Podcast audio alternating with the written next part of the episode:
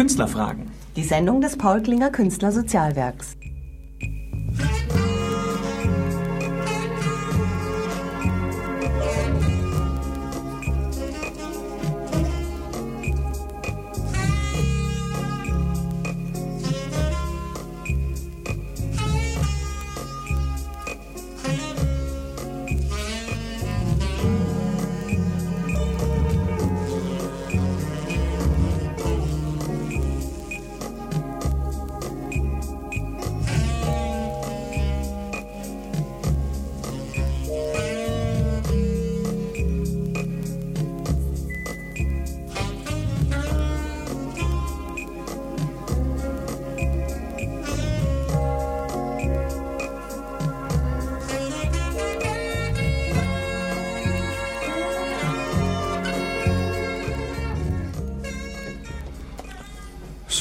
Schönen guten Abend. Ich begrüße euch recht herzlich zu der Sendung Künstlerfragen hier auf Radio Lora 92.4. Mein Name ist Wacki Strobel und mein heutiger Studiogast ist der Inhaber und Betreiber des Downtown Studios, der Arthur Silber. Guten Abend. Arthur, äh, du warst äh, jahrelang äh, der künstlerische Leiter oder Organisator vom Theatron. Genau, äh, in den Jahren 1997 bis 2003 war ich als Festivalleiter installiert. Mhm. Also sieben Jahre das äh, Festival geleitet und äh, ja, gut. Wir waren recht erfolgreich. Scheint interessant zu werden, weil du kennst dich also mit den regionalen Musikeranliegen bestens aus. Außerdem hast du ein eigenes Label gegründet, das Silberpfeil-Label. Nein, das Silberpfeil-Label in der Form gibt es nicht. Silberpfeil ist meine PR-Agentur, wo wir Pressearbeit genau. für viele genau. Plattenfirmen machen. Mhm, und du promotest also nicht nur Künstler im deutschsprachigen Raum, sondern du betreust auch internationale Stars. Wenn sie es in München aufhalten oder beziehungsweise wenn sie Fragen haben bis in der im Rahmen der Pressearbeit machen wir halt bundesweit. Genau, das meine ich. Eben die Pressearbeit, die letzten großen Namen, die wir betreut haben, waren Sergio Mendes zum Beispiel oder Ray Kuda, der mit den Chieftains zusammen ein tolles Projekt gemacht mhm, hat. Mhm. Aber auch nationale Künstler wie Stefan Magershausen mhm. oder aktuell mhm. Claudia Korrecke aus München also die Bandbreite ist da sehr groß. Also liebe Zuhörer, ihr hört schon, es wird sehr interessant. Ich persönlich kenne Herrn Arthur jetzt über 20 Jahre, äh, nicht nur als Schlagzeuger, sondern auch als Freund. Und nach dem ersten Musiktitel vom Udo Lindenberg, der übrigens auch in deinem Studio, im Downtown-Studio in der Augustenstraße produziert worden ist. Genau, das ist richtig. Es müsste äh, 1986 gewesen sein und das war nach einer langen Pause, die er gehabt hat. Ich glaube, nach dem Sonderzug äh, aus Pankow hat er lange nichts gehabt und dann mit dem Titel, den wir jetzt dann hören, Hinterm Horizont geht's weiter, das war eigentlich sein großer Wiedereinstiegshit nach der kreativen Schaffenspause, sagen wir. Gut, dann hören wir uns das mal an, bitte. Liebe Radiohörer, Sie hören die Sendung Künstlerfragen hier auf Radio Lora 92.4 und zwar von der Paul, vom Paul Klinger Künstler Sozialwerk ich darf ganz kurz die Internetadresse durchsagen www.paul-klinger-ksw.de. Da erfahrt ihr Näheres über Künstlerfragen oder wann die nächsten Veranstaltungen stattfinden.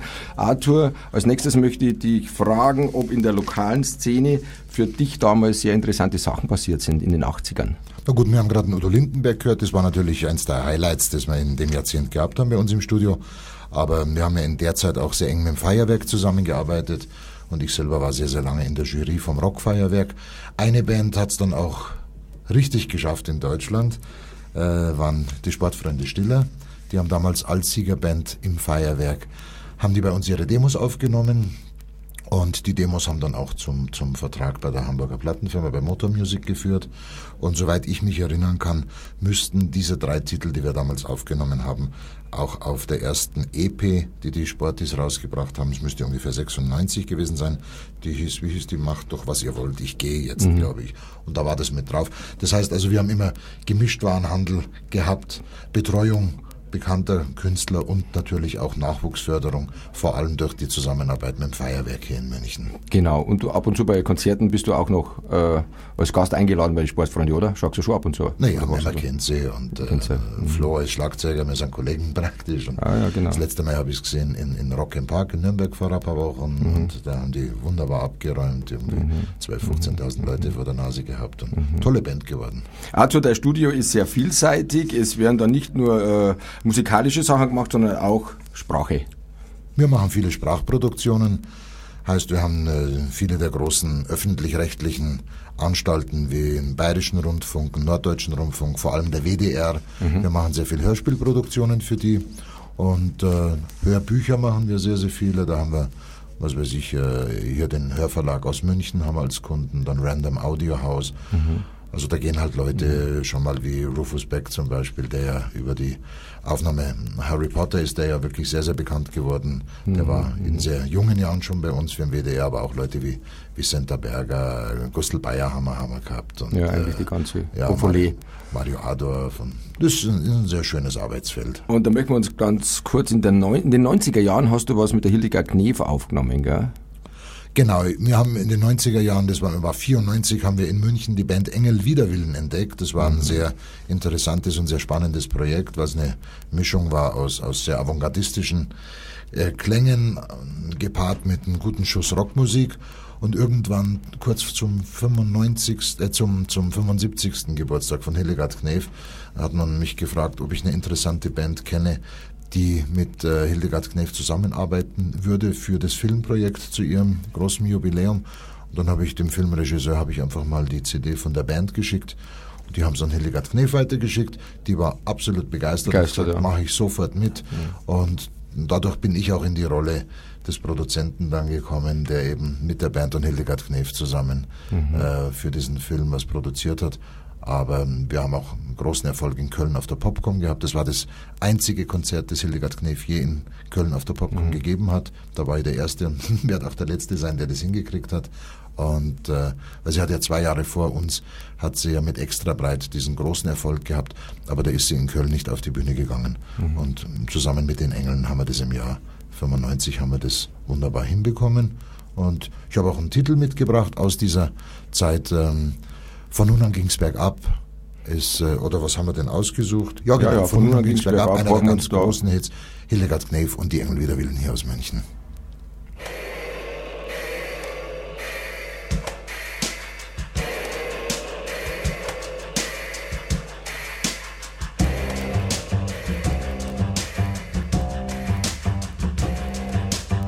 Kam im tiefsten Winter zur Welt, hab dreimal genießt, mich müde gestellt. Der Vater war wütend, er wollte einen Sohn. Ich sah mich so um und wusste auch schon,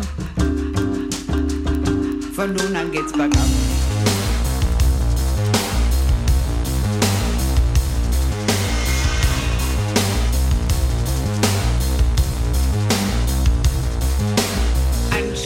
Hatte ich nicht viel zu tun. Man ließ mich wachsen und zwischendurch ruhen. Aber nach ein paar Jahren, da sprach man spontan, du musst jetzt was lernen, der Ärger begann. Von nun an ging's bergab.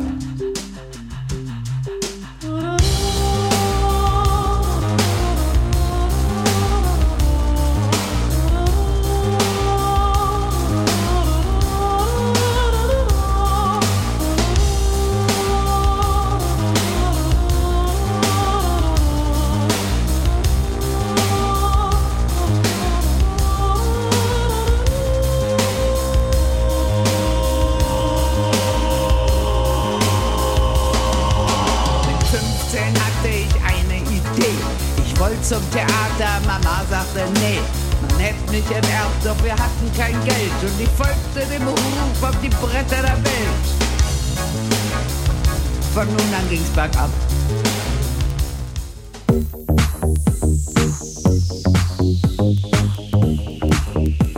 Geschichte ist machbar. Rudi Dutschke. Lora München auf der 92.4, das freie Radio, Montag bis Freitag von 17 bis 24 Uhr.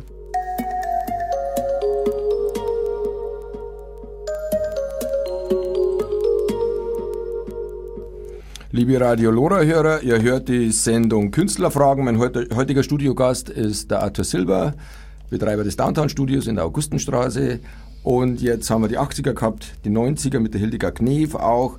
Jetzt unterhalten wir uns noch ein bisschen über die, äh, die 90er, Arthur. Ja, können wir gerne Und machen. Zwar, sehr viel Spannendes passiert noch in diesem Jahrzehnt, in den 90ern. Und äh, Ich glaube, eine herausragende Sache, was man nicht jeden Tag erlebt, ist die Grammy-Nominierung, die wir für eine Produktion bekommen haben. Und zwar mit den bulgarischen Stimmen. Bulgarischen Stimmen war im Kern, war das immer eine, eine, eine Zusammensetzung der sieben oder acht besten Sängerinnen landesweit. Die waren noch etwas älter, die Damen.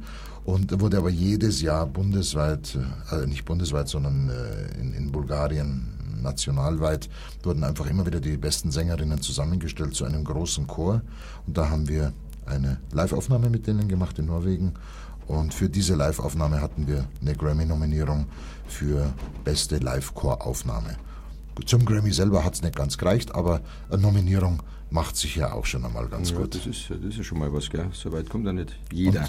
Und, äh, für Leute, die jetzt die bulgarischen Stimmen nicht kennen, die haben damals zusammen mit Ofra Hasa gearbeitet und mit vielen Dance-Projekten, weil die einfach so einen unglaublich eigenständigen und, und einzigartigen Gesangsklang gehabt haben und die waren weltbekannt. Also war eine tolle Geschichte. Arthur, jetzt weiter, jetzt sind wir schon im Jahr 2000, du bist ja selber Schlagzeuger, hast mir schon mal erzählt, dass du auch im Zirkus Krone schon mal einen Schlagzeugwettbewerb gewonnen hast und somit auch zwei Eintrittskarten für damals Eric Burden and War. Naja, das war eine interessante Sache. Da Im Vorprogramm hat damals der Jimmy Witherspoon mit einem jungen Gitarristen gespielt und zwar den Robin Ford.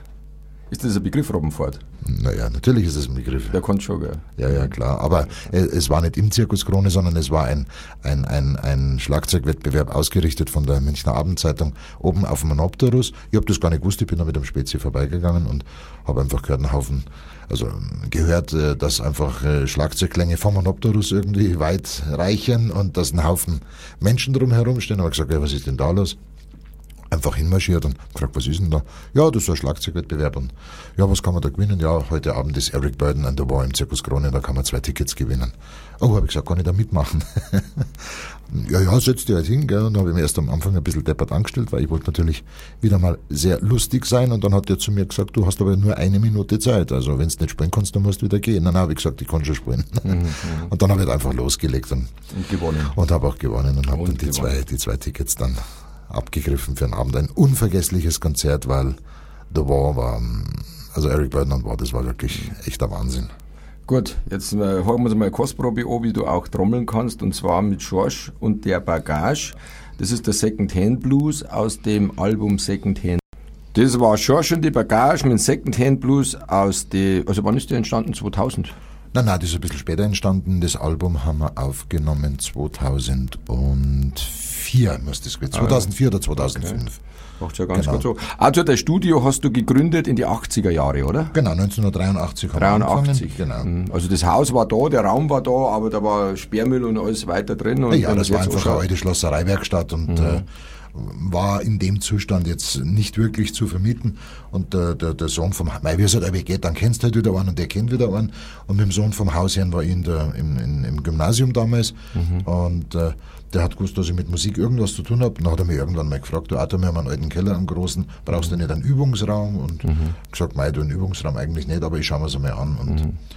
angeschaut, meinen Spezi angerufen, mit dem ich damals auch in der Band zusammengespielt habe und äh, der aber dann schon auf dem Wege des Toningenieurs war, mhm. also auch ein richtiges Studium absolviert hat. Dann habe ich dem das erzählt und dann, dann ist er vorbeigekommen. der Jochen. Der Jochen, genau, mhm. mit dem ich immer noch das Studio betreibe. Jochen Schäfter der Name. Und ja, meine lange Rede, kurzer Sinn, angeschaut. Wir haben gesagt, schaut furchtbar aus, aber man kann was draus machen. Und dann, und dann haben wir man glaubt es ja nicht, aber wir haben wirklich fünf Jahre lang selber rumgewurschtelt mit dem ganzen Innenausbau und, und, und bis wir dann ja. endlich 1983 aufgemacht haben. Jedenfalls ist es ein super Studio und im Laufe der Zeit ist der klar geworden, dass du mit dem Studio allein nicht das Geld verdienen kannst zum Leben, sondern du hast dann auch ein Label gegründet. Na gut, das hat jetzt mit dem äh, Studio als, als äh, äh, wie sagt man, Profit Center nicht wirklich was zu tun gehabt, sondern wir haben eigene äh, Musiken produziert, und ähm, weil wenn es ein Problem ist, dass du gute Sachen in der Hand hast oder du glaubst, dass sie gut sind und, äh, und du bietest die den Plattenfirmen an und äh, wirst halt da einfach weggebügelt, dann gehst halt irgendwann her und sagst, na okay, also was soll's, dann bring ich es halt selber raus. Das kann genau. nicht so schwer sein.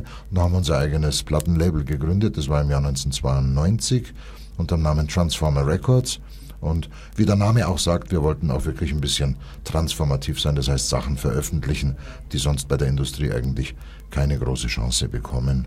Und da waren auch Sachen dabei, die gut funktioniert haben. Zum Beispiel eine Münchner Band namens Nunu, die haben so eine Mischung aus Jazz und Klezmer-Musik gemacht. Mhm. Die sind inzwischen weltbekannt, spielen auf allen großen Klezmer-Festivals.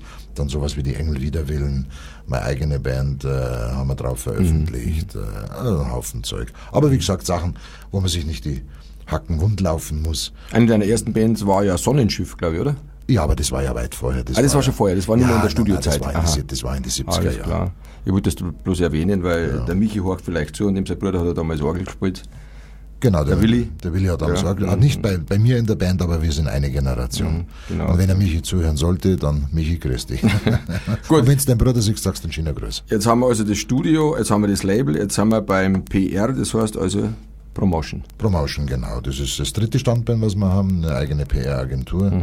Und da machen wir halt im Auftrag von den großen Plattenfirmen, machen wir halt Pressearbeit Genau. für verschiedenste Künstler, ob das jetzt national oder international ist, habe ich vorher schon mal gesagt. Ja, du hast schon ganz gute Leute da. Das, das sind ganz gute Sachen und das ist eine sehr intensive Arbeit, weil man halt sehr viel telefonieren muss. Du musst viel mit den Medienleuten telefonieren und Redakteuren und Überzeugungsarbeit leisten, weil wir haben natürlich auch, so wie aktuell, haben wir jetzt zwei Themen aus München. Lisa 23 ist eine dieser jungen Bands, die wir PR-mäßig betreuen.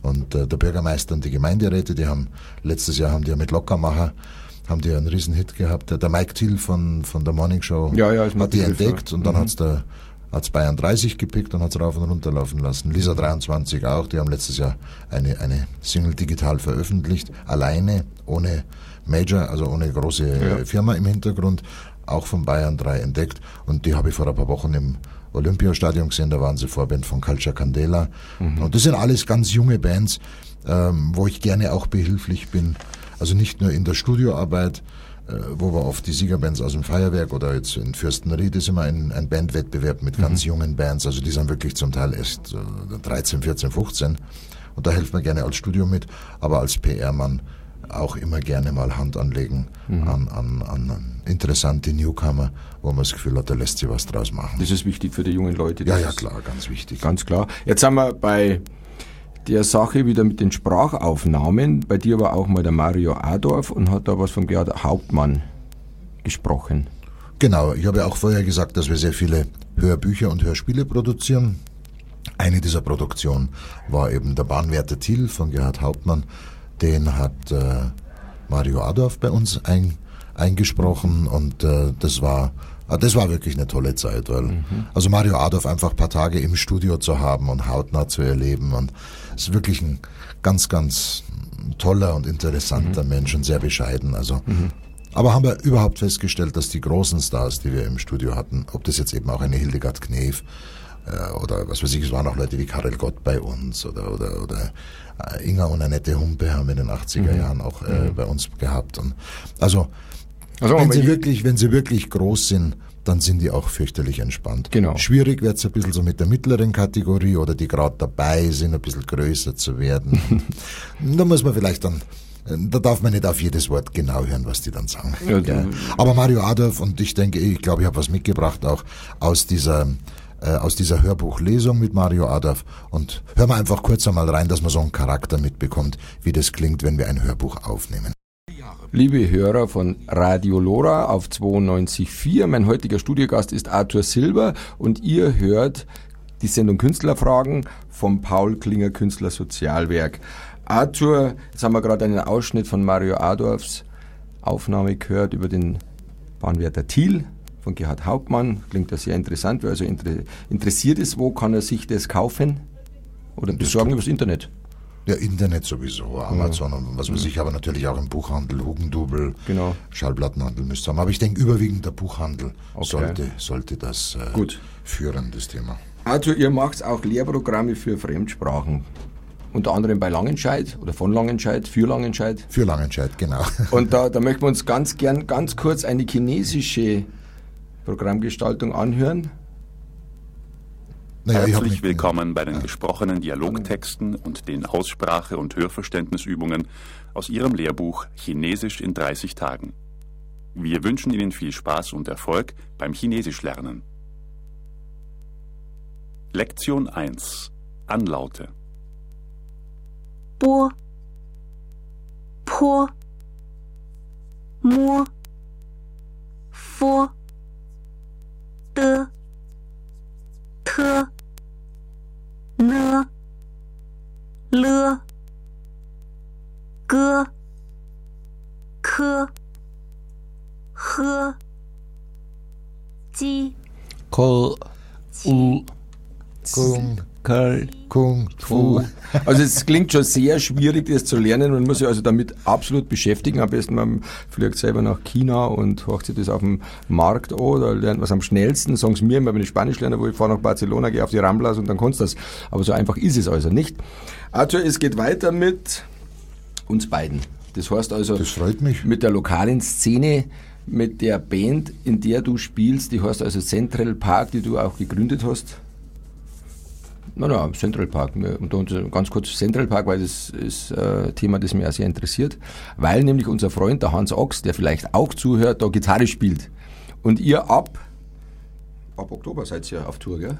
Genau, wir machen gerade das neue Album fertig. Das zweite Album wird heißen Reflected, weil es gibt ja viele Dinge, über die man so nachdenkt und reflektiert in seinem Leben und dies und das. Und irgendwann muss man halt einmal so die musikalische Schnittmenge seines äh, Lebens einmal finden und so weiter. Und ab, ab Oktober sind wir auch wieder live unterwegs. Und da gibt es zwei sehr schöne Tourneen, die wir als Vorband begleiten werden. Einmal mit einer amerikanischen Kultband aus den 70er Jahren, die heißen Pavlov's Dog. Mit dem hohen Sänger, gell? Mit dem ganz hohen Sänger David Surkamp, also der hat diese, diese weltberühmt gewordene, viele sagen Heliumstimme dazu, der hat einfach eine irrsinnig hohe Stimme. Die haben aber auch in den 70ern mit, ich glaube, Julia hieß der Titel. Das war wirklich ein absoluter Welthit und war eine ganz, ganz große Band. Und die kommen recht selten nach Europa. Und äh, wir haben aber mit denen vor drei Jahren im, im äh, Metropolis draußen in, in der Kultfabrik haben wir schon mal zusammen gespielt. Macht ihr da den Support oder seid ihr gleichberechtigt so? Nein, da, da sind wir einfach der Opener. Der Opener. Ja, Okay. also einfach dreiviertel Stunde in etwa. Aber im Backstage am 13. Oktober, da seid ihr allein, also macht ihr Solokonzert. Nein, da sind wir auch nicht alleine, sondern da sind wir mit einer anderen deutschen Band unterwegs. Äh, Subsignal heißen die. Eine, Die sind aus Sieges Even heraus entstanden. Und äh, also ich glaube, das ist mit einer der interessantesten neuen Bands, die wir gerade in Deutschland haben. Und die gehen auf so eine kleine Europatournee und da fahren wir mit. Da geht's dann richtig bis nach Bologna runter und Wien. Und wir sind ja nicht mehr die Allerjüngsten und dann müssen wir uns in Nightliner setzen in der Nacht und die Nacht durchfahren und richtig Rock'n'Roll. Wird sicher Spaß machen. Gut, also jetzt machen wir uns ganz kurz den Teaser, lassen wir uns dann einspielen und dann geht's weiter. Sie hören die Sendung Künstlerfragen auf 92.4, eine Sendung des Paul Klinger Künstlersozialwerks. Mein heutiger Studiogast ist Arthur Silber, Promoter, Studiobesitzer und Transformer Records Ja, Labelbetreiber, Labelbetreiber, genau. Musiker, Tennis. Musiker, Musiker. Jetzt sind wir beim Musiker stehen. Das heißt, er ist Schlagzeuger bei der Gruppe Central Park, die ab Oktober äh, wahrscheinlich europaweit Furore macht. Mit dem Nightliner über Bologna nach in die Schweiz oder wo fahrt sie? Na, nach Wien, Bologna, Wien, Ah, ja. Köln, aber in München spielen wir auch am, am 13. Oktober eben Genau. als, als äh, Opener oder als Support, wie man so Mhm. sagt, für Subsignal, für eine deutsche Band. Und ich kenne ja Central Park schon seit Jahren und ihr habt immer äh, nicht Probleme, aber ihr wechselt ab und zu den Sänger. Na, das kann man jetzt so nicht sagen, weil uns gab es letztendlich in der Originalbesetzung von 1983 bis 1989. Dann ist die Band erst einmal auseinandergeflogen, aus den Gründen, die ich jetzt nicht weiter erörtern muss. Dann haben wir 17 Jahre Pause gemacht. Und ich habe damals, äh, das war im Jahr 2005, habe ich Yes promoted, die bekannte englische Rockband. Und über den Kontakt nach London rüber äh, als Yes nach München kam in die Olympiahalle, m, hat man mir angeboten, wenn ich möchte, darf ich natürlich ins Konzert rein und kann auch die Jungs von Yes einmal kennenlernen und und und. Und ich habe dann den Jochen mitgenommen, mit dem ich ja eben das Studio auch zusammen habe und ähm, der auch bei mir in, oder in der Band bei Central Park auch die ganzen Keyboards spielt. Und ja, wir waren total begeistert, es war ein super Konzert und dann haben wir hinterher haben wir die Band auch kennengelernt und im Gespräch mit Rick Wakeman zum Beispiel habe ich dem ganz klar gesagt, ich finde es irre, was die jetzt machen, weil es geht um nichts mehr, das sieht man der Band auch an, das Ja. ist völlig entspannt, nur noch Spaß an der ganzen Sache, Ja. der ganze Bombast ist irgendwie raus. Und war ein tolles Gespräch mit den, mit den Musikern von Yes. Und dann, wo ich mit dem Jochen zurück bin zum Parkplatz, dann haben wir gesagt, sag mal, so viel älter als wir sind die ja eigentlich auch nicht. Und äh, ich meine, wenn sie die wieder gepackt haben, dann lass uns doch vielleicht auch wieder. Also gesagt. Reunion dann, sozusagen. Reunion. Und dann haben wir einfach die Kollegen angerufen. Der Sänger war damals nicht in München, der hat schon länger woanders gelebt. Wir wussten aber nicht wo. Der war, keine Ahnung, wo er war.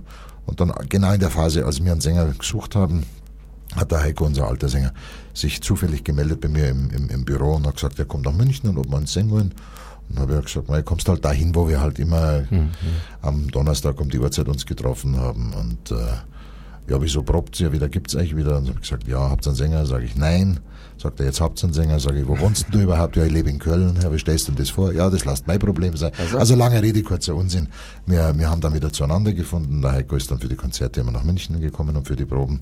Dann haben wir das Album fertig gemacht, haben es dann endlich geschafft im Jahr 2006, 23 Jahre nach Bandgründung, dass wir endlich unser Debütalbum einmal veröffentlicht haben, das eigentlich in die 80er schon hätte rauskommen sollen.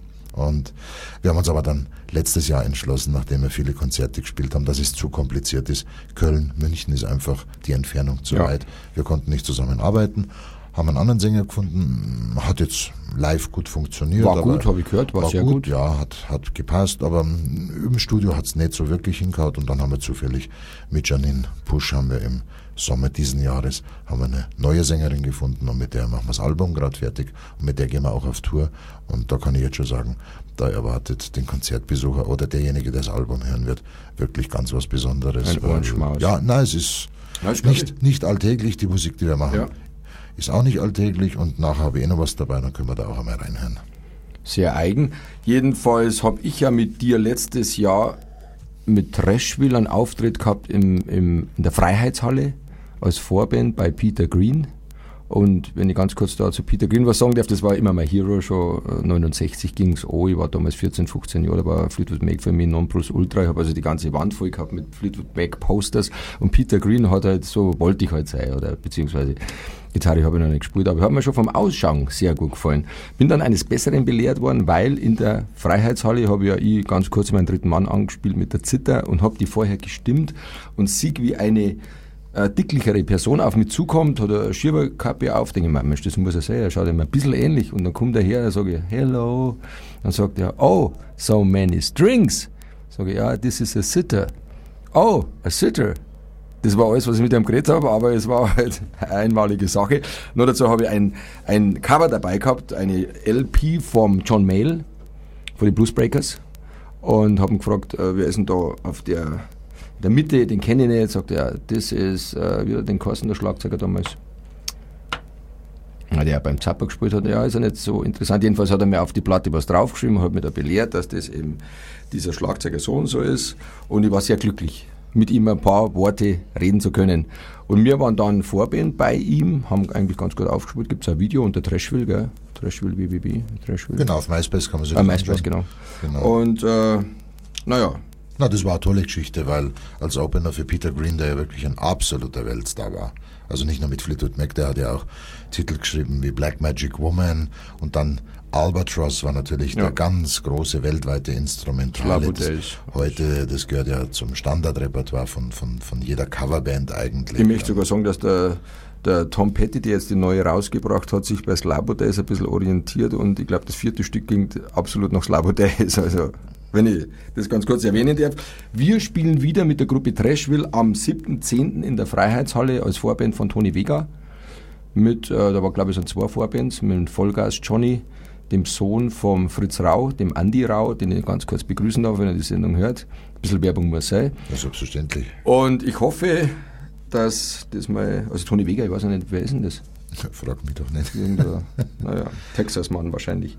Gut, jetzt sind wir weiter. Jetzt gehen wir weiter mit Central Park. Da waren wir noch ein bisschen. Central Park, was ist das für Art von Musik? Ja, angefangen haben wir einfach mit diesem progressiven Stil, wie das halt so, so ab Ende der 60er bis, sagen wir mal, Anfang der 80er hineingehalten wird. Also die bekanntesten Bands aus dieser Ära waren Emerson, Lake Palmer, King Crimson, Yes, Gentle Giant, äh, solche Sachen.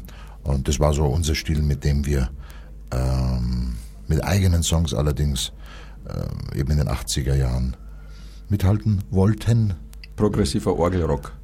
Na, was heißt, Orgel äh, ist ein richtiges Stichwort, weil wir haben einfach so eine alte Hammond, so ein Genau. Riesenmonster, haben Das wir immer live mit rumgeschleppt. aufgefallen, das ist schon Sound, ja. Ja, ja, klar. Und, und ich mit Pauken und einem riesen Gong auf der Bühne. Mhm. Und das Auge ist ja bekanntlich mit.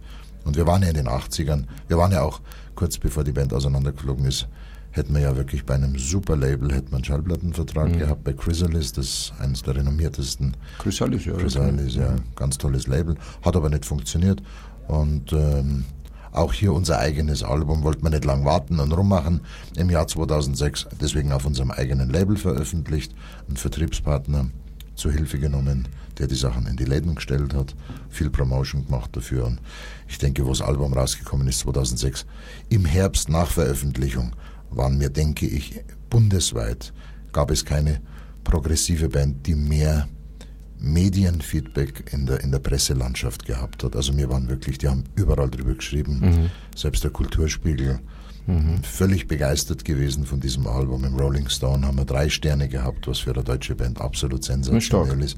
Und naja, jetzt kommt als neues Album, es wird ein bisschen anders klingen. Wie heißt denn das Album? Reflected wird es Reflected, heißen, genau. Da hören wir uns jetzt einen Song an und zwar ganz Are Us. Das heißt, ich erkläre mal ganz kurz den Titel. Um was geht's da? Ich glaube, den Song hast du geschrieben. Äh, nein, den Song habe ich nicht geschrieben, aber Den Text, den ich Text. habe den Text dazu geschrieben. Das hat einfach ein, eine, eine, eine Grundgeschichte gehabt, nämlich dass wir äh, Ende letzten Jahres bei einer UNICEF-Veranstaltung für Kindersoldaten in Afrika, da haben wir mitgemacht und da war ein junger Mann, der als Zehnjähriger auch wirklich ähm, als Kindersoldat betroffen war von, dieser, von diesem ganzen Szenario. Und ähm, als der seine Geschichten erzählt hat, muss ich sagen, also da ist, glaube ich, der Hälfte im Publikum sind die Tränen runtergekullert, weil das waren einfach fürchterliche Geschichten, die man zu hören bekommen hat. Das Thema hat mich dann persönlich auch nicht mehr losgelassen. Ich habe selber zwei Kinder und irgendwie hat mich das Thema einfach nicht mehr losgelassen. Und äh, Jochen hat angefangen, ähm, etwas zu komponieren zu dieser Idee. Ich habe irgendwann angefangen, einen Text dazu zu schreiben und äh, dieser Song wird der Opener sein auf unserem neuen Album. Heißt eben Guns Are Us, also nicht Toys Are Us, so wie man es halt für die Kinder normalerweise kennt, sondern Guns Are Us, wir sind die Gewehre. Und es geht eben um Kindersoldaten in Afrika. Janine hat auch noch ein bisschen mitgeholfen bei der Textgestaltung. Und sowohl im Konzert ist es unser Opener, es wird aber auch auf dem Album das erste Stück sein.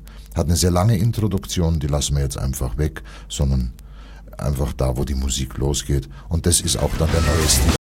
Liebe Radio Lora-Hörer, ihr hört die Sendung Künstlerfragen von der vom Paul Klinger Künstlersozialwerk. Ich darf ganz kurz durchschauen, www.paul-klinger-ksw.de ist die Internetadresse. Und als Studiogast ist heute der Arthur da. Arthur Silber vom Downtown Studio. Arthur, wir machen weiter. Central Park haben wir gerade gehört. Die, das Album heißt Reflected und der Titel war Guns Are Us. Und es, Genau. geht, es geht bei dem Titel um Kindersoldaten, also ein ganz ernstes Thema, das viele Leute nicht wissen, dass das wirklich tragisch ist. Und Central Park ist unterwegs am 13. im Backstage. Also am 13. Oktober Oktober, im Backstage, Entschuldigung, genau. Oktober im Backstage. Und naja, vielleicht. Aber wer möchte, kann am 14. nach Köln kommen, kann am 15. nach Bologna kommen, kann am 16. nach Wien kommen. Und dann ab dem 28. sind wir eben mit Pavlovs Dog noch einmal fünf Tage auf Tour. Da sind wir aber nicht mehr in München. Also das nächste ist dann Augsburg. Pavlovs Dog hat wahnsinnig viele Fans in München.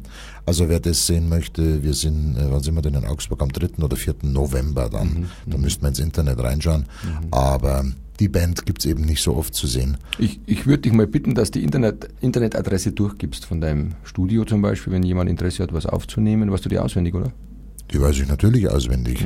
Also fürs Studio ist es äh, das berühmte www.downtown-studio.de. Wenn einer Interesse an PR-Sachen hat, dann müsste er auf die zweite Homepage gehen. Silber, also www.silberpfeil.net. Genau, das ist die. Und ach, das, es ist ja alles verlinkt. Also wenn man auf einer Ja. Seite drauf ist, dann hat man sowieso. Zugriff auf alle anderen Seiten. Genau. Und Trashville, glaube ich, können wir dann auch ein bisschen was Äh, lesen. Trashville äh, sind wir ja auf MySpace, das ist dann glaube ich äh, myspace.com und dann slash Trashville minus Munich. Genau, das ist wichtig. Das ist das Wichtige. Das ist oder? wichtig. Genau.